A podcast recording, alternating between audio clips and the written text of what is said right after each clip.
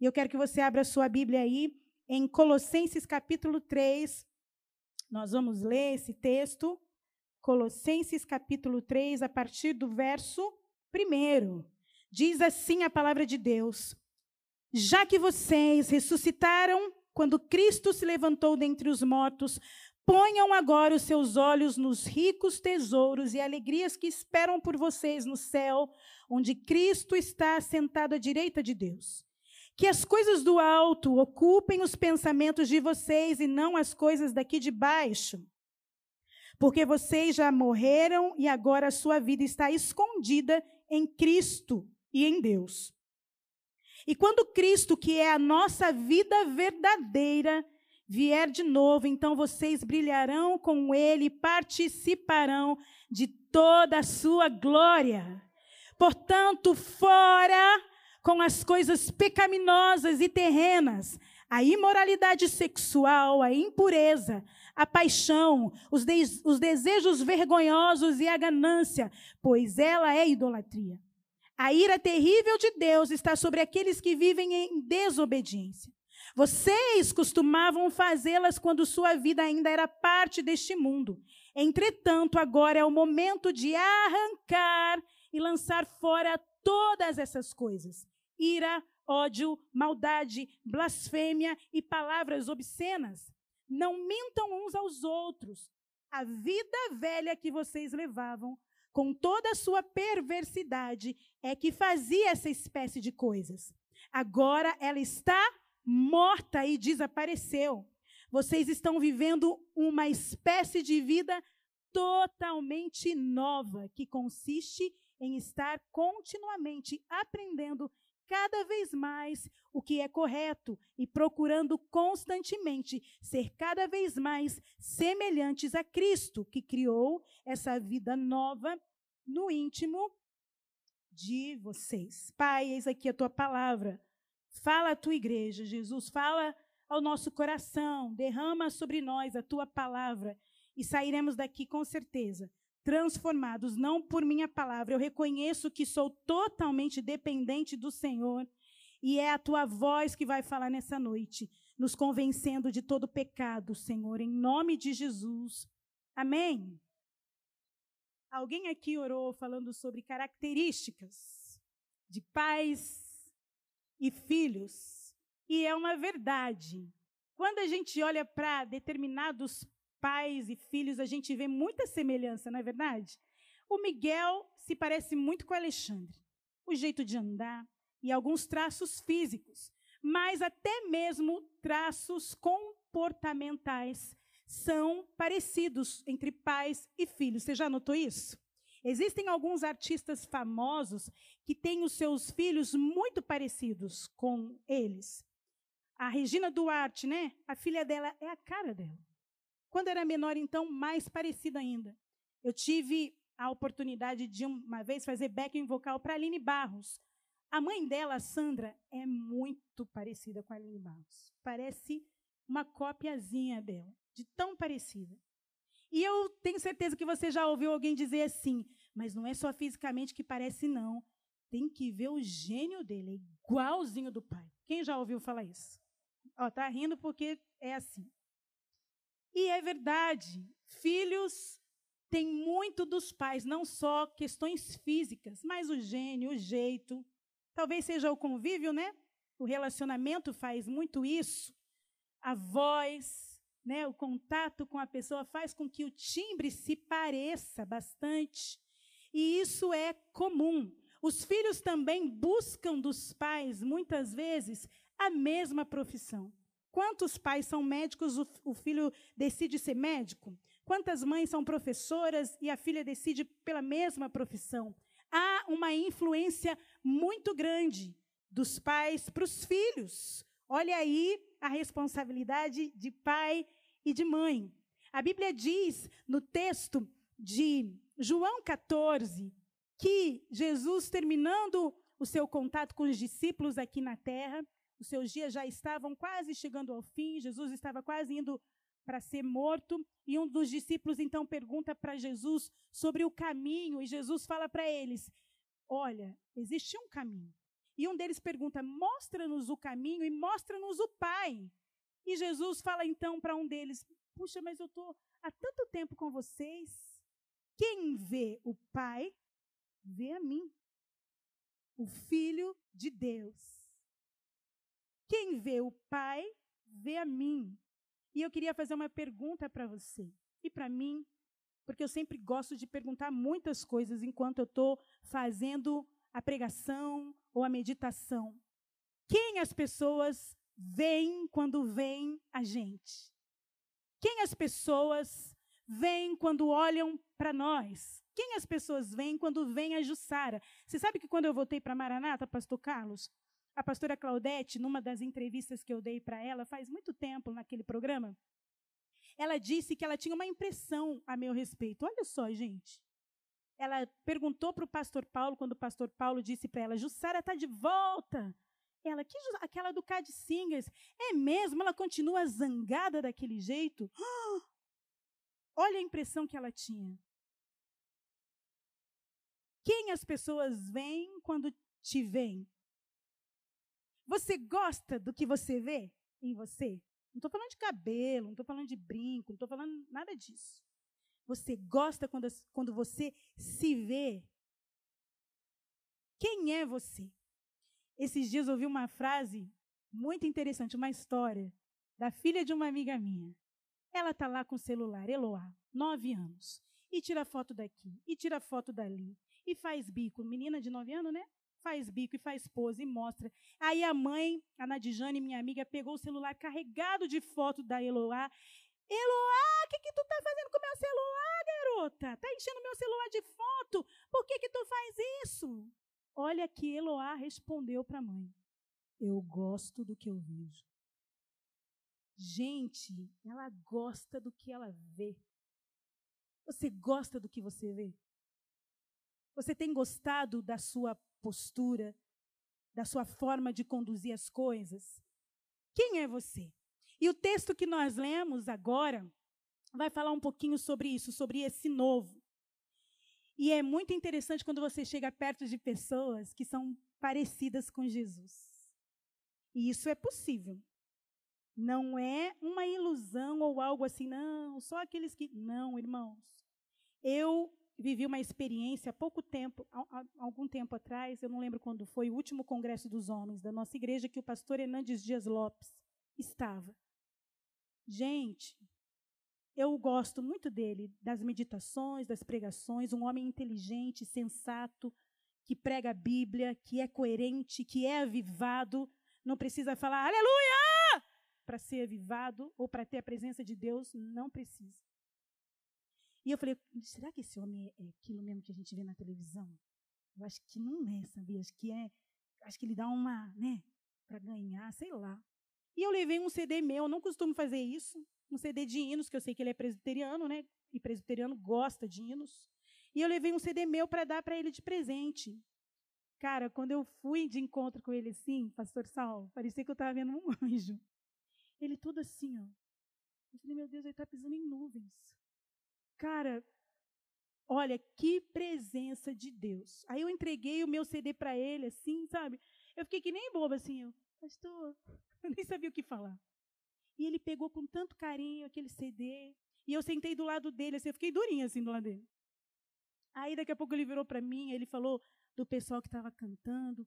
Aí ele virou para mim e falou assim: bonito, né? O pessoal que está. Gente, lê Jesus falando comigo. Não era por causa da vozinha mansa, não. Era porque existia uma presença nele. Eu tinha certeza. Quem as pessoas veem quando estão perto de você? O que, que você exala quando as pessoas estão perto de você? E o texto que nós lemos é uma carta do apóstolo Paulo a essa igreja de Colossenses. E ele fala a uma igreja que está vivendo um momento difícil no sentido de que algumas pessoas estão influenciando aquela igreja, falsos profetas, falsos ensinamentos, o falso evangelho está sendo pregado ali. E o apóstolo Paulo, preocupado com aquela igreja, ele vai e escreve aquela igreja, lembrando aqueles cristãos do evangelho verdadeiro, lembrando de que Nós precisamos ter uma nova vida em Cristo. O apóstolo Paulo, então, vai àquela igreja, trazendo a consciência do verdadeiro evangelho, que quando nós aceitamos a Jesus Cristo como Senhor e Salvador, o novo é para viver em nós. Amém? E eu aprendo nesse texto três atitudes para nós termos o novo em nós. Já habita em nós. Jesus, para aqueles que já aceitaram a Ele como Senhor e Salvador, já habita em nós. Mas três atitudes que a gente precisa fazer para que esse novo se renove, se renove todos os dias. E a primeira delas está no verso lá em cima, se não me engano, no segundo. Buscai as coisas que são lá do alto, onde Cristo está assentado. A pandemia pegou todo mundo de surpresa. A gente estava vivendo a vida na boa. Daqui a pouco veio algo que tirou o chão dos nossos pés, mas não tirou Deus do trono e nem da soberania dele. A gente achou que quando isso tudo começou, quando fizeram aquela deram aquela ideia, né? Vá para a varanda da sua casa e cante, porque ele vive. E eu fui para a varanda da minha casa e cantei, porque ele vive, posso crer no amanhã. Aí a gente achou que no outro dia não ia ter mais nada. Foi ou não foi? Já vai para quase dois anos, né? Daqui a pouco. E eu lembro de uma frase do pastor Russell Shedd, que estava morrendo. Ele disse que ele estava sendo desmamado desse mundo. Sabe o que Deus está fazendo com a gente, com os cristãos? Está nos desmamando. Deus está preparando a gente para esquecer isso aqui. Porque tinha muito crente ainda focado aqui. A minha oração nos últimos dias tem sido: Senhor, eu não quero gostar do mundo. Eu não quero gostar das coisas que o mundo tem. Porque, na verdade, gente, a gente canta Maranata, mas a gente, às vezes, não quer o Maranata. E Deus está tratando com cada filho seu. Os que tiveram o Covid, que não, os que não tiveram o Covid, Deus está nos tratando e nos preparando. Pensai nas coisas do alto. Pensai nas coisas do alto. Quer viver o novo? Mulher, você quer viver o novo? Quem quer? Pensa nas coisas do alto. Pensai nas coisas do alto. Pensai nas coisas do alto. O nosso pensamento precisa estar tá lá, queridos. A nossa mente precisa estar lá. Segunda atitude que eu aprendo é fazer morrer a nossa velha natureza. Em Romanos, capítulo 6, 11, diz isso, depois você lê na sua casa. Fazer morrer. É interessante que é fazer morrer. Nós precisamos fazer morrer. É uma responsabilidade minha e sua. Existe um texto que eu gosto que é de Gênesis, lá no início, onde Caim, quando oferece a Deus a oferta, Deus reprova a sua oferta e a sua vida. E aí a Bíblia diz que o semblante de Caim fica murchinho, né? E Deus pergunta para ele: por que, por que, que você está assim? Se você fizer o bem, você vai ser aceito. Mas a Bíblia diz que Caim decidiu no seu coração não fazer aquilo que Deus tinha colocado para ele fazer ele decidiu matar o seu irmão. Diferente de José, que tinha todo o espaço para deitar com a esposa do seu chefe, mas ele sabia a quem ele servia e a quem ele queria glorificar, e ele disse: Não. Quer ser uma mulher vivendo novo? Faça morrer a sua velha natureza. Aquilo que tem te levado para lugares que você acha que Deus não está vendo, mas Deus está vendo. E eu acho lindo quando José fala assim: acaso eu vou entristecer ao meu Deus? Fazer morrer a velha, no, a velha natureza todos os dias. Todos os dias. Isso cabe a mim e cabe a você. E o terceiro e último ponto que eu queria trazer para a minha vida e para você nessa noite é despojar, livrar, nos livrar do velho homem. Parece que é a mesma coisa de antes, né? Mas não é. É firmar, é ter convicção daquilo que Deus fez em nós, novas criaturas, não só com palavras, mas com ações também. Eu queria trazer uma ilustração para vocês meio meio interessante, interessante. Você já esqueceu alguma coisa na geladeira por muito tempo? Eu várias vezes esqueço, sabe o quê? Presunto. Menina. Não, aí o Márcio abre a geladeira. Ju, tem alguma coisa cheirando estranha aqui na, aqui na geladeira. Eu, meu Deus, eu já fucei tudo. Não sei o que, que é, B. É B é só para mim, tá?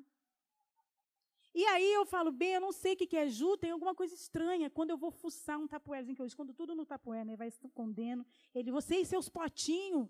E aí, quando eu vou ver lá no fundinho da geladeira, tem um presunto estragado, Cida. É isso. Muitas vezes a gente até faz, pastor Saulo, a velha natureza morrer, mas a gente às vezes carrega um pouco de defunto. E é para jogar fora mesmo. É para jogar fora. Porque ele não vai contaminar. Você percebe que é, é um potinho pequenininho que estava fechado, tapado, não sei de onde que sai o cheiro e invade a casa inteira. É isso que Deus está falando para nós hoje. Quer viver o novo? Tem que jogar fora de uma vez por todas. Não dá para ficar guardando como bichinho de estimação, como se a gente tivesse controle. Nós não temos controle. A gente não pode brincar com aquilo que a gente sabe que não consegue. Se eu e você queremos viver o novo de Deus, a gente precisa jogar fora aquilo que está já podre. Quando eu terminei de fazer esse esboço, a pregação, aconteceu algo muito interessante na minha família. Família, né, gente? Família é igual em tudo quanto é lugar. Não tem família perfeita, não tem. Se você está orando para Deus te dar uma família perfeita, não tem. Tem, a, tem família em harmonia, em paz, né? Tem umas que são melhores no, nesse sentido do que outras. E a gente, quem tem grupo de família? Da família? Todo mundo, né? É legal. E no grupo da nossa família, eu recebi ontem essa notícia. Quando eu peguei o WhatsApp e eu li, é, uma prima minha é, já estava no hospital e tinha acabado de ganhar o bebê. E todo mundo ficou sabendo ontem. Gente, eu, eu, eu, eu fiquei tão revoltada. Eu falava para o Márcio, eu não me conformo, não me conformo, não me conformo. Nove meses. E o meu tio não é muito próximo, ele não é cristão, mas conhece o Evangelho. Eu venho de berço cristão. E quando eu olhei aquilo, eu, eu li, eu falei, não, não estou acreditando. Ela segurou nove meses e a minha avó soube ontem, minha avó de 81 anos, soube ontem, que a mulher já, a menina tava, eu olhei essa menina quando ela era neném. E eu não me conformei com aquilo. E aí todo mundo de casa muito triste, muito chateado, minha avó chorou muito. Porque meu tio ligou, nem foi de forma pessoal, ligou. Fulana está no hospital porque ganhou um bebê. Eu falei, meu Deus do céu. Eu, eu chamo minha avó de mãe, né? Eu, mãe, eu não acredito, mãe. E ela me chama de Sari. É, Sari. E aí eu fui orar. Eu falei, Senhor, eu estou muito, caraca, estou muito revoltada. E aí Deus falou para mim: você precisa deixar a velha natureza morrer, porque a minha vontade era de, sabe? É essa aí. Mas Jesus falou para mim: você precisa deixar a velha natureza morrer. E no final dessa carta, desse capítulo, o apóstolo Paulo diz que nós precisamos nos vestir. E aí vem a identidade nossa, do novo. A gente precisa dessa identidade nova. As coisas velhas precisam ficar para trás. E quantos cristãos dentro desse ambiente aqui tão gostoso de lote 15, ah, como eu quero vir aqui mais vezes. Eu não sou de pedir não, viu? Mas eu quero muito. Mas tem muita gente com um sentimento ainda, irmãos. A gente fala de perdão, a gente fala de mágoa, mas é verdade. Tem muita gente que dá volta assim quando vê o irmão chegando. Tem muita gente que precisa rever isso e quer viver o novo e quer e canta maravilhosamente bem como não. Não tem como viver o novo se a gente não deixar o velho sair. O velho precisa sair para o novo entrar. Para você viver, sim, o novo de Deus, que é Jesus na sua vida. O novo de Deus, gente, é Jesus.